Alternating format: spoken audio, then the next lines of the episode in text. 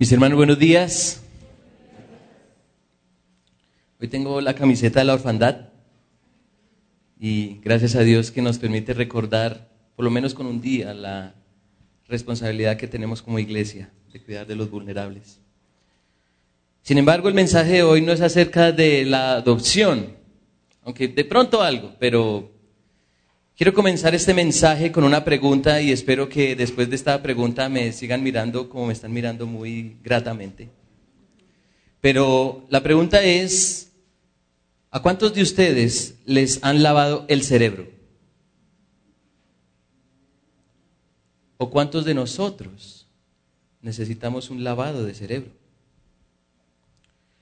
Porque cuando escuchamos esta expresión, entendemos que la persona ha cambiado tan radicalmente en su forma de pensar que lo lleva a decir o a hacer cosas completamente contrarias a las que decía o hacía. De hecho, la expresión en nuestro contexto social no es muy amable que digamos, ¿cierto? ¿Qué? ¿Te lavaron el cerebro? Pero si lavar el cerebro significa un cambio tan radical de mente que afecta igualmente la manera de hablar y la manera de actuar, entonces necesitamos uno. Si nuestra vida está en función de las tinieblas, necesitamos un lavado de cerebro. Y yo en este momento necesito ponerme mis gafas.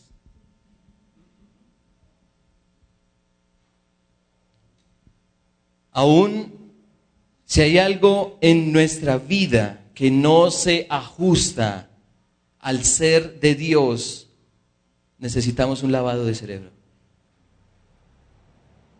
Porque este texto de Efesios capítulo 4, versículos 17 al 32, tiene una exhortación clara para nosotros. Andemos como un solo cuerpo bajo una mente renovada por la verdad de Cristo. Andemos como un solo cuerpo bajo una mente renovada por la verdad de Cristo. Efesios capítulo 4, versículos 17 al 32. Y dice así las sagradas escrituras. Esto digo, pues, y afirmo juntamente con el Señor que ya no andéis así como andan también los gentiles en la vanidad de su mente, entenebrecidos en su entendimiento, excluidos de la vida de Dios por causa de la ignorancia que hay en ellos por la dureza de su corazón. Y ellos, habiendo llegado a ser insensibles, se entregaron a la sensualidad para cometer con avidez toda clase de impurezas pero vosotros no habéis aprendido a Cristo de esta manera. Si en verdad lo oísteis y habéis sido enseñados en Él conforme a la verdad que hay en Jesús, que en cuanto a vuestra anterior manera de vivir, os despojéis del viejo hombre que se corrompe según los deseos engañosos, y que seáis renovados en el espíritu de vuestra mente, y os vistáis del nuevo hombre el cual en la semejanza de Dios ha sido creado en la justicia y santidad de la verdad. Por tanto, dejando a un lado la falsedad, hablad verdad cada cual con su prójimo, porque somos miembros los unos de los otros.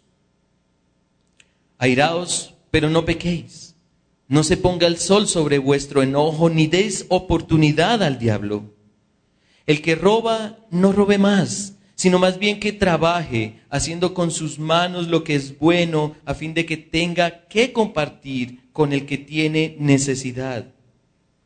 No salga de vuestra boca ninguna palabra mala, sino solo la que sea buena para edificación, según la necesidad del momento, para que imparta gracia a los que escuchan y no entristezcáis al Espíritu Santo de Dios, por el cual fuisteis sellados para el día de la redención. Sea quitada de vosotros toda amargura, enojo, ira, gritos, maledicencia, así como toda malicia.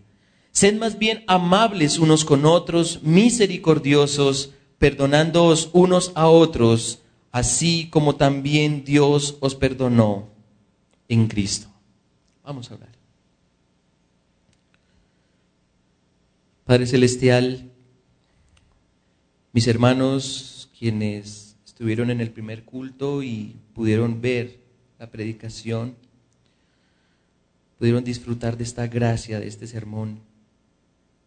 Pero ahora, Padre, no queremos dejar a un lado, Dios, la idea de que necesitamos de tu Espíritu en esta hora para que quienes estén escuchando este mensaje en este momento, mis hermanos aquí presentes, seamos sensibilizados, oh Dios, seamos transformados. Lo hemos cantado, Padre, lo hemos orado. Transforma nuestra mente y trae un impacto poderoso con el texto de tu palabra para que seamos a la imagen de tu Hijo, no solo individualmente, sino como iglesia, puesto que la iglesia es la representación fiel de tu reino y así lo has querido. Ayúdanos con este mensaje a ser transformados y renovados. Te lo imploramos por Jesucristo nuestro Señor y Salvador. Amén. Hermanos, el llamado de las sagradas escrituras es contundente. Andemos como un solo cuerpo, bajo una mente renovada por la verdad de Cristo. Y deseo presentar a la luz de este texto dos ideas que sustentan esta exhortación y creo que va a ser bastante memorable para ustedes. Lo primero, del engaño a la verdad y lo segundo, de la verdad a la piedad. Creo que es memorable. Y vamos a desarrollar el texto a la luz de esas dos ideas, del engaño a la verdad y de la verdad a la piedad. Entonces, observemos esa primera idea. El texto es diciente en cuanto a la condición natural del ser humano y es que está engañado. Versículo 17. Esto digo pues y afirmo juntamente con el Señor, que ya no andéis así como andan también los gentiles en la vanidad de su mente, entenebrecidos en su entendimiento, excluidos de la vida de Dios por causa de la ignorancia que hay en ellos, por la dureza de su corazón. Un engaño puede estar tan arraigado en nuestras vidas que nos convence de pensar conforme a ese engaño. Es más, el engaño cobra más fuerza cuando está en función de mi satisfacción egoísta y pecaminosa, versículo 19, y ellos, habiendo llegado a ser insensibles, se entregaron a la sensualidad para cometer con avidez toda clase de impurezas. Nuestras mentes están saturadas de engaño y actuamos conforme a esa condición. Y ese es el tono de este sermón, hermanos. Nuestros perversos corazones están sumidos en el engaño cuando actuamos conforme a nuestro criterio y no conforme al de Dios. Y mientras nuestra mente esté más expuesta al error, y estemos cómodos con la testarudez de nuestro corazón, entonces la insensibilidad nos blinda. Eso es lo que dice el versículo 19. Y ellos, habiendo llegado a ser insensibles, se entregaron a la sensualidad para cometer con avidez toda clase de impurezas. Y quizá Pablo tiene en mente hechos relacionados con la inmoralidad sexual, pero tales actos parten del engaño.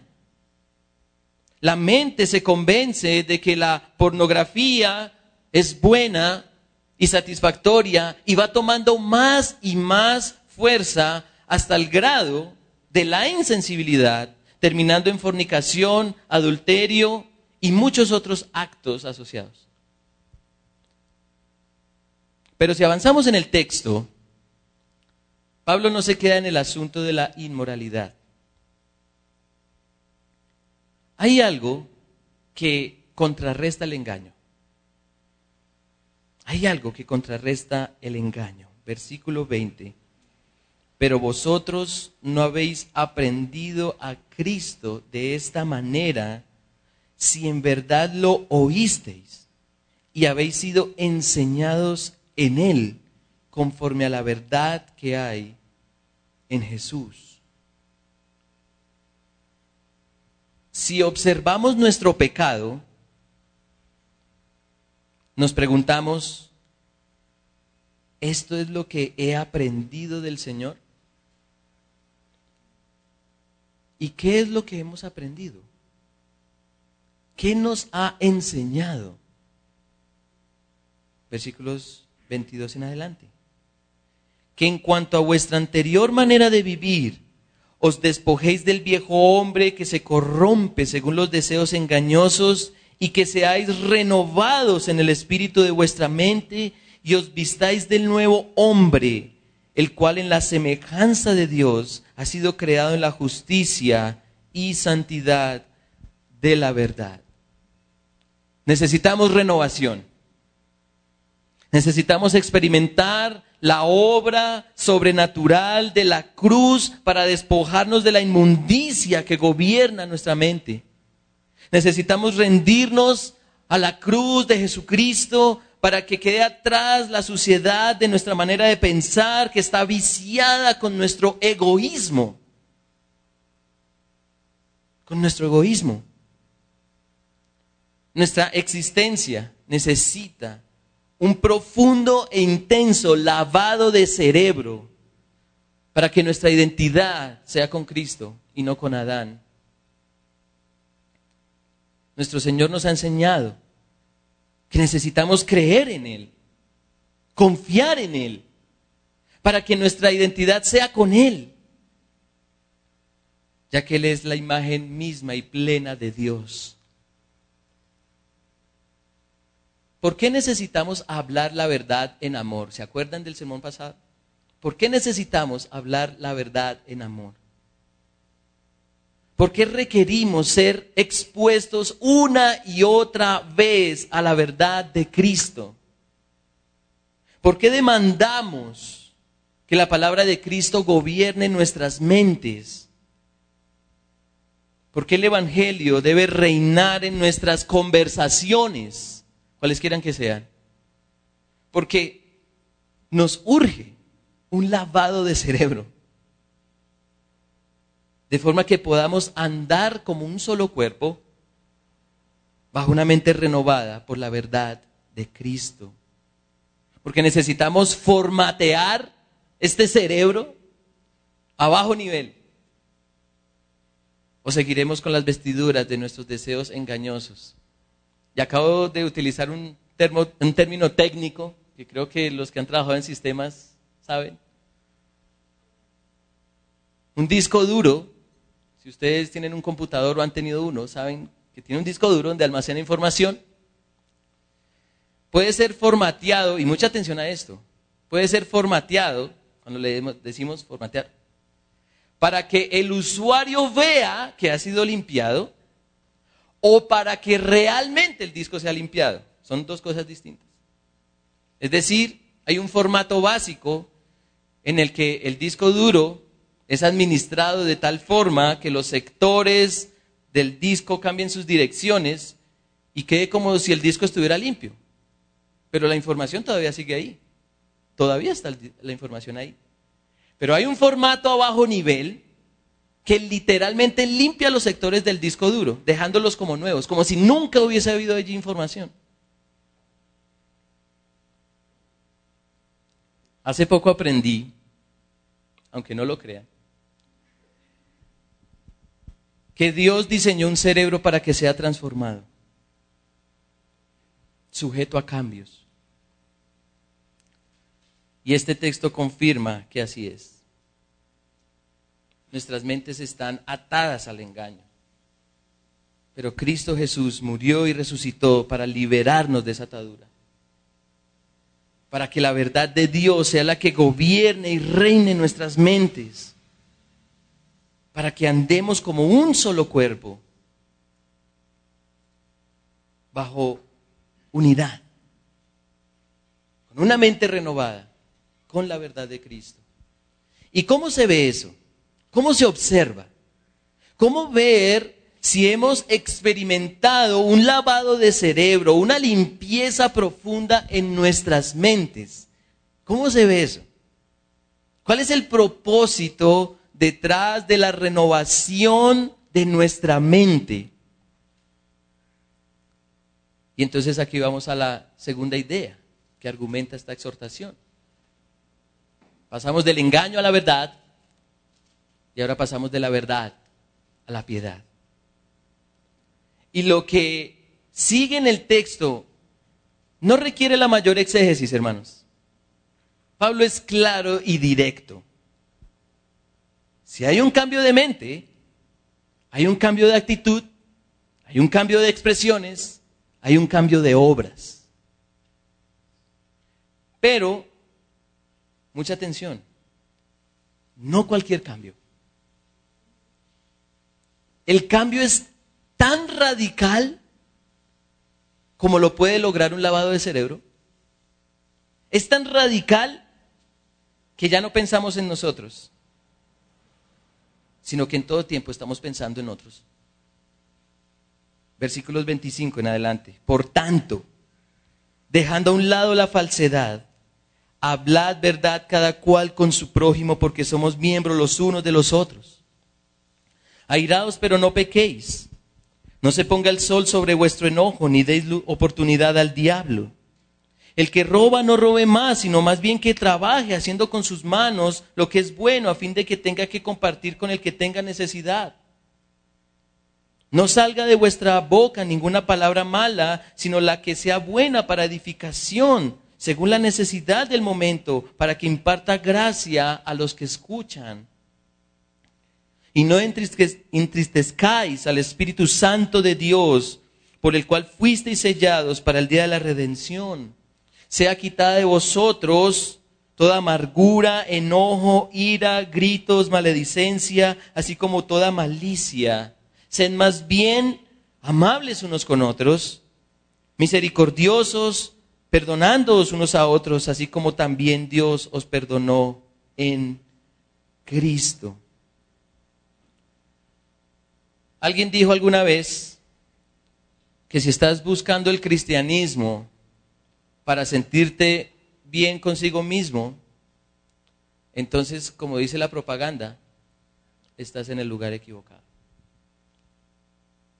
Pero si estás buscando el cristianismo para tomar tu cruz y pensar en otros, servir a otros, entregarte a otros incondicionalmente, bienvenido bienvenido. Y por lo menos en tres aspectos, tres aspectos, andamos como un solo cuerpo bajo una mente renovada por la verdad de Cristo. Primer aspecto, andamos hablando conforme a la verdad. Segundo, andamos con actitudes conforme a la verdad. Y tercero, andamos con obras conforme a la verdad.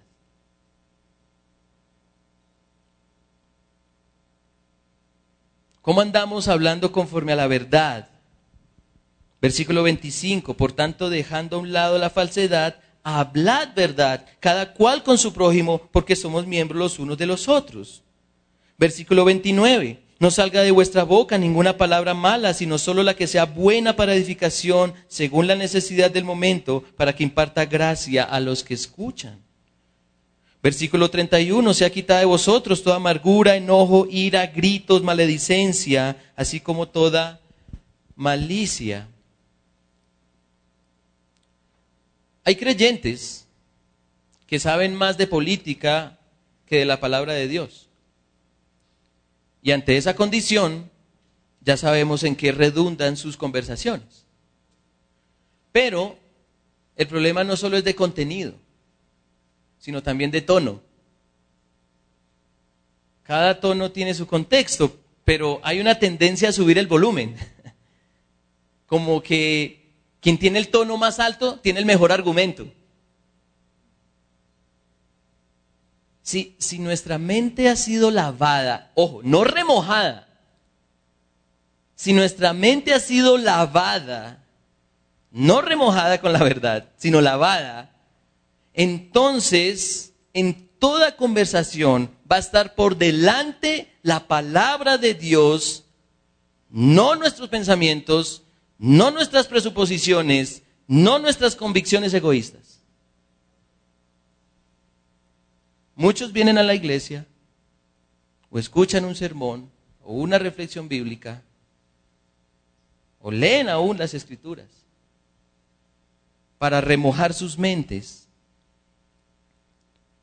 Pero luego de una escurrida idolátrica hacia sí mismo, la mente vuelve a quedar entenebrecida. Y hay algo sumamente interesante aquí. En sus Biblias, no sé qué versión tengan allí, pero en la versión de la Biblia de las Américas hay algo que se resalta en el versículo 25.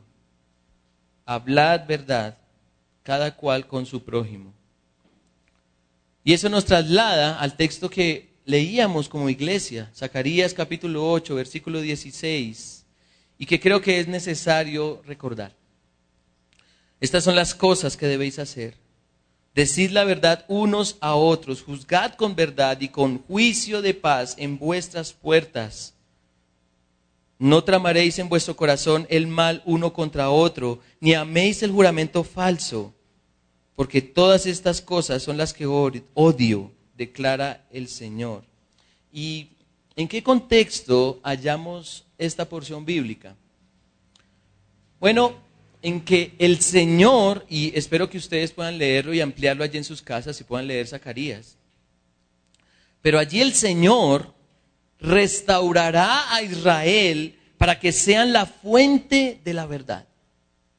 Y las naciones van a querer ir a Jerusalén porque donde está la verdad, allí está Dios.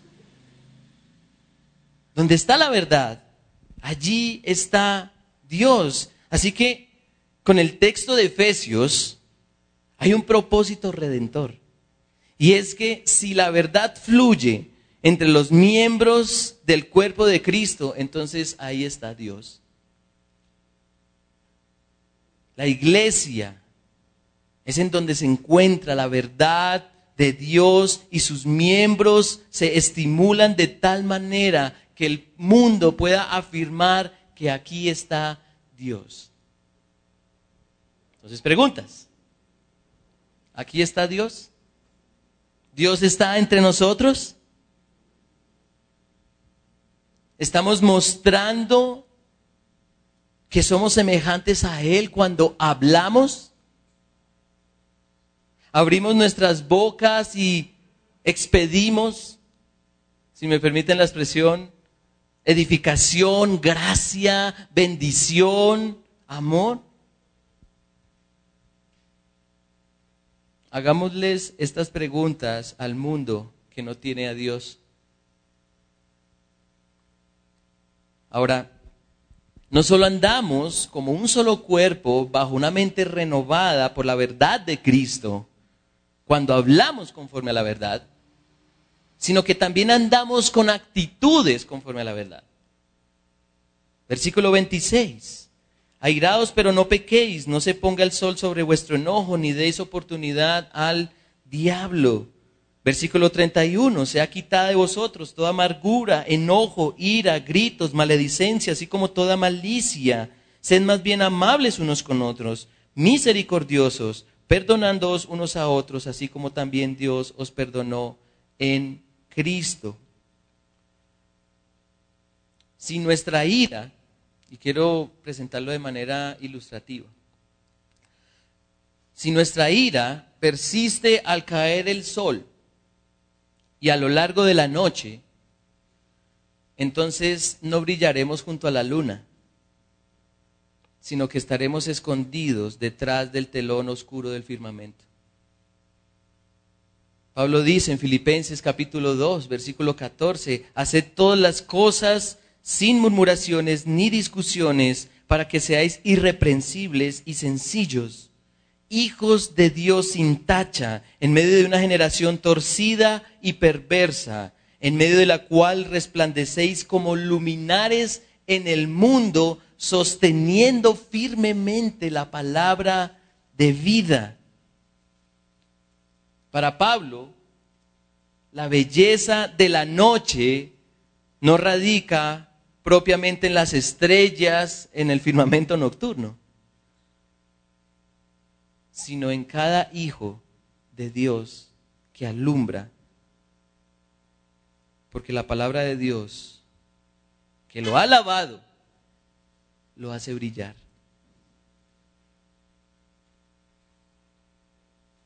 Y lo hace brillar contrarrestando todo aquello que es propio de las tinieblas. Nuestro Dios, nuestro Creador, nos ha creado con algo que se llama semblante. En este momento no puedo ver sus semblantes, puedo ver sus hermosos ojos. ¿Mm? Y el semblante se adapta perfectamente a nuestra actitud. Así que, si vives amargado porque tu hermano no te cae bien, entonces necesitas un lavado de cerebro, ya que tu semblante lo va a reflejar. Y todos como iglesia Debemos atacar aquello que permee la pureza y la paz de Cristo. Y podemos ampliar mucho más esto, muchísimo más esto. Pero no quiero pasar por alto algo. Necesitamos un lavado de cerebro para erradicar la malicia. ¿Le suena ese término? Es que, es, que ese hermanito es como antipático es que, es que esa hermanita es como rara. Ahora, no sé qué significa eso. Es que estos hermanitos hicieron esto por esto. Quítese de vosotros toda malicia, dice el texto, y conoce a tu hermano, conoce a tu hermana, a los miembros que necesitan de ti y tú de ellos y que componen la gloria de Cristo. De manera que no solo andamos como un solo cuerpo bajo una mente renovada por la verdad de Cristo, cuando hablamos conforme a la verdad, cuando tenemos actitudes conforme a la verdad, sino aún más. Y es el tercer aspecto, cuando andamos con obras conforme a la verdad. Si esos aspectos escasean, entonces estamos entristeciendo al Espíritu. Eso significa, cuando pensamos más en nosotros que en otros, estamos entristeciendo al Espíritu. ¿Cuántos de nosotros trabajamos para nosotros? ¿Pensamos en un empleo para nosotros? Y no para otros, no para el bien de otros. Y esos otros, no solo de nuestra familia, sino también nuestra iglesia. Pero, ¿cuántos de nosotros hemos sido humillados por la obra de Cristo para que seamos generosos en perdonar? Podemos ser generosos económicamente y gloria a Dios por eso. Pero las obras de Dios van más allá de una dádiva material. La maravillosa obra de Dios, y es lo que describe el versículo 32, es que Dios entregó a su preciado Hijo para que fuéramos reconciliados y se nos permitiera el perdón, no se nos negara el perdón. Tengo otra ilustración y quizá esta ilustración es un poco pretenciosa, Pero si como Salomón Dios me dijera, pide lo que quieras, imagínense esa escena. Yo le pediría perdón. Y entonces mi Dios dice, muy bien, aquí tienes a mi amado Hijo. Y entonces Jesucristo se entrega en la cruz por mí para que el perdón de Dios sea efectivo para mí y sea transformado para perdonar a otros. Hermanos, si nos cuesta hablar conforme a la verdad entre nosotros, si nos cuesta tener actitudes conforme a la verdad, si nos cuesta hacer las obras conforme a la verdad entre nosotros, necesitamos un lavado de cerebro con la verdad, porque estamos engañados. Nuestro entendimiento necesita la luz del Evangelio. Nuestra mente necesita ser renovada por la verdad. Nuestro pensamiento debe estar saturado de Cristo Jesús. Nuestro yo debe ser pisoteado por la verdad de nuestro Señor. Ese yo debe ser aplastado por el Evangelio para que andemos como un solo cuerpo, bajo una mente renovada por esa verdad, por la verdad de Cristo. Vamos a orar. Padre, cuán necesario es para nosotros que limpies nuestras mentes. Aún allí, oh Dios, hay rezagos, residuos, o aún peor, hay una suciedad completa que nos lleva a satisfacernos a nosotros mismos y no nos permite cumplir el propósito por el cual nos salvaste y es mostrar que somos uno en ti. Padre, nuestro egoísmo es perverso, pero la obra de Cristo es mucho más grande para que ya no pensemos en nosotros, sino que pensemos en el prójimo, pensemos en nuestros hermanos, pensemos en el bien de aquellos que son parte de nosotros como miembros. Padre, necesitamos un lavado de cerebro. Necesitamos una mente renovada para que nos entreguemos a otros, sirvamos a otros, abracemos la unidad. Auxílianos, Padre, necesitamos tu ayuda. No queremos entristecer a tu espíritu.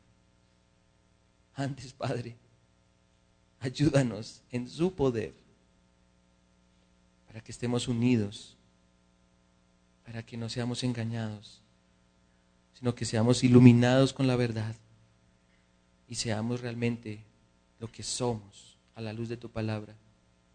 Un cuerpo, una familia, un templo, un pueblo adquirido por ti para anunciar tus virtudes, para anunciar al mundo que somos de ti, que tú estás con nosotros, que estás entre nosotros. Ayúdanos, Padre, por el poder de la obra de Cristo. Te lo imploramos. Amén. Vamos a tomar un minuto para meditar en esta verdad.